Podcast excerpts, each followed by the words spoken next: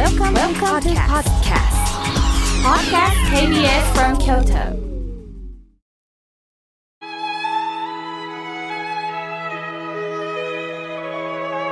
改めまして僧侶の河村明慶です9月に入ってもまだまだ暑いですねその中今日乗り切る法は今日は生き切るについてお話をいたします私事なんですが親友がお浄土に帰りました8月15日の夜に知らせを受けました聞いた瞬間力が抜け何もできない状態でした。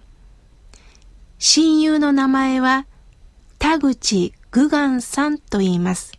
具願の具は広いという字に願は願い。これは彼の法名でもあります。まだ56歳の若さでした。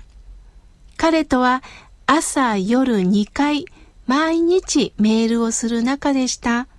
ええーどういう関係？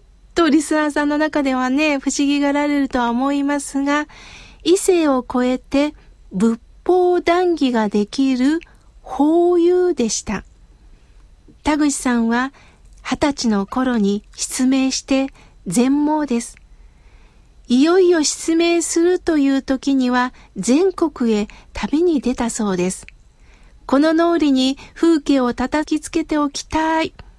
それはそれは鉄道のことは詳しく、日本鉄道クラブでも有名な方です。もう超てっちゃんでした。また博学で世間でのあらゆる話ができた方でした。なぜ毎日メールをするかというと、グガンさんのお母様が4年前にお浄土に帰りました。それからマンションに一人暮らしということで、まあ、彼は彼の信頼しているご住職が葛飾区の亀有に住んでおられ、まあ、ご住職のお寺のそばのマンションに引っ越したんですね。ですから一人暮らしということで私は、田口さん、生きてるっていうメールをしたものです。亀有のご住職さんも毎日のように連絡し、今日飲みに行こうかと誘っておられました。すべて話の内容は仏法談義です。私もそうですが、今日の出来事を報告して、最後はお念仏の話で終わります。いつか二人で何か本書きたいねっていう約束もしてたんです。もちろん私だけではありません。全国には多くの法友がいて、誰からも愛されていました。誰よりも念仏者として生きた方です。親鸞上人の生き様を貫いた方です。田口さんの特徴は僧侶でもありますが、同時に坊主バーのオーナーさんでした。お坊さんがバーを経営するんです。東京の四谷にあるお店でお酒でも飲みながら多くの人の悩みを聞くというのが田口さんの特徴です。失恋したと駆け込む方、店の経営がうまくいかない、夫婦仲が悪い、死にたいと訴える方も毎日のように訪ねてこられたそうです。なぜここまで皆さんの悩みに向き合えたんでしょう？それは田口さんにも辛い経験があったんです。報道関係の父を早くに亡くし、お母さんと二人で生きてきました。もともと弱視ということで、学校では、田口、早く歩けと背中を足蹴りされる日々だったそうです。ですから田口さんの背中には相手から蹴られた土にかぶったシューズの跡が毎日ついていたそうです。どれほど辛かったでしょう？失明した時も死ぬことしか考えてなかったそうです。ある日、新州大谷派の僧侶が田口さんを訪ね、人間はな、いつか死ぬ。そう焦って死ぬなや。その前に会ってほしい人がいる。親鸞上人に会ってこい。と言われたそうです。京都にある大谷専修学院を勧められたそうです。グガンさんは、親鸞その人に会ってみたいなと思い、大谷専修学院へ入学の手続きをすることにしました。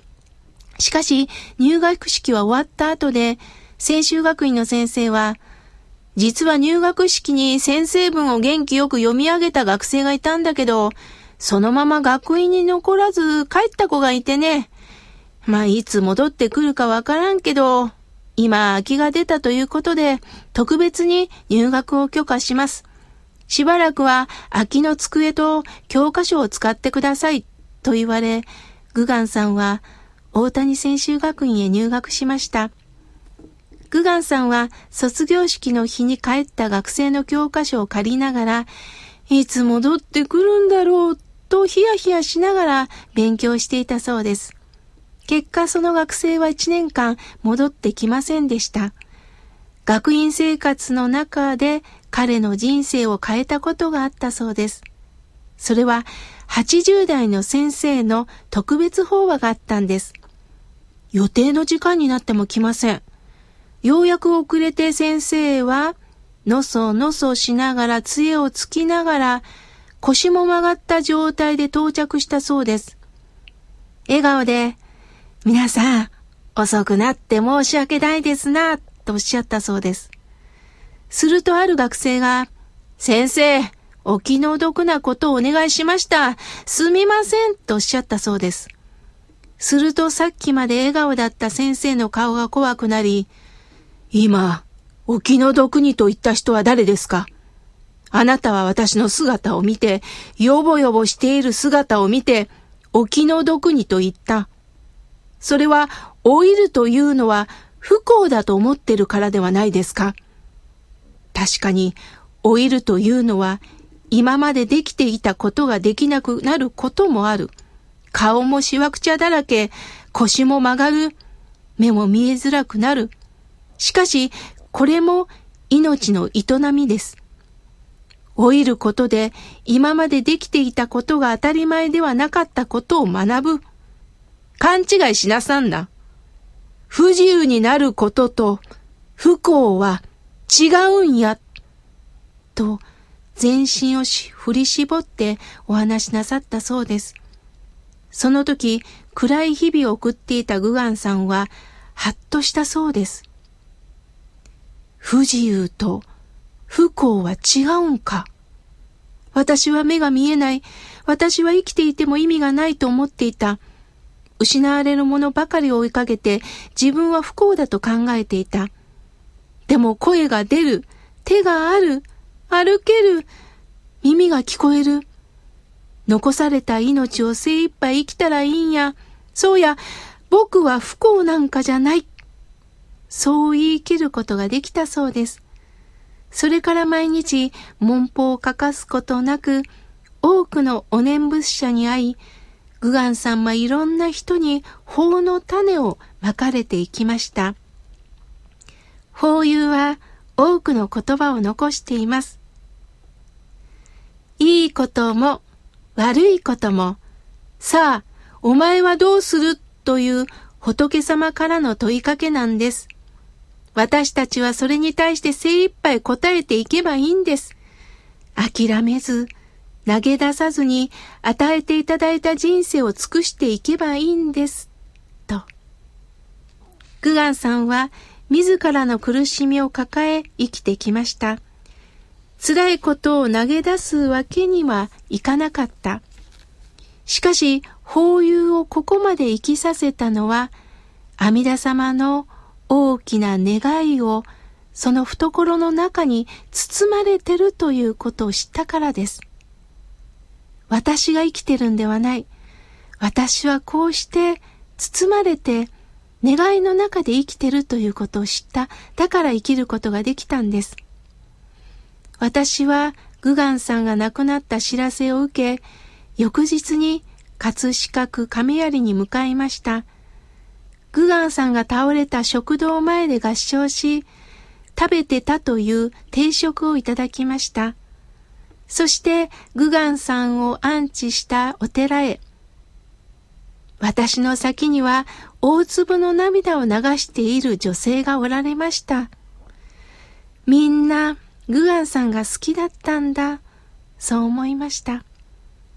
その夜はお寺のご住職とグガンさんが飲みに行ったというお寿司屋さんで、グガンさんの話をしました。私はご住職に、新習慣にとって大切な人を亡くしました。まだまだ生きてて欲しかった。仕事して欲しかった。私の悩みを聞いて欲しかった。と泣いたんです。するとご住職は、田口はね、完全燃焼したんだよ、とおっしゃったんです。完全燃焼か。生き切ったのです。悔いることなく生き切ったんです。そう思うと、悲しみの淵に沈むのではなく、何を受け継いでいけばいいのか、ご住職と確認したものです。どうか皆さんも抱えてる問題はあると思います。どうかそのことをご縁として共に生きていきませんか？親鸞上人は、シャバの縁尽きるまでとおっしゃいました。自分で寿命は決められません。一生懸命生き切った中の先に、また死というご縁が来る、その時までどうか精一杯生きようと投げかけてくれています。今日もぼちぼちと今日を真剣に生きていきましょう。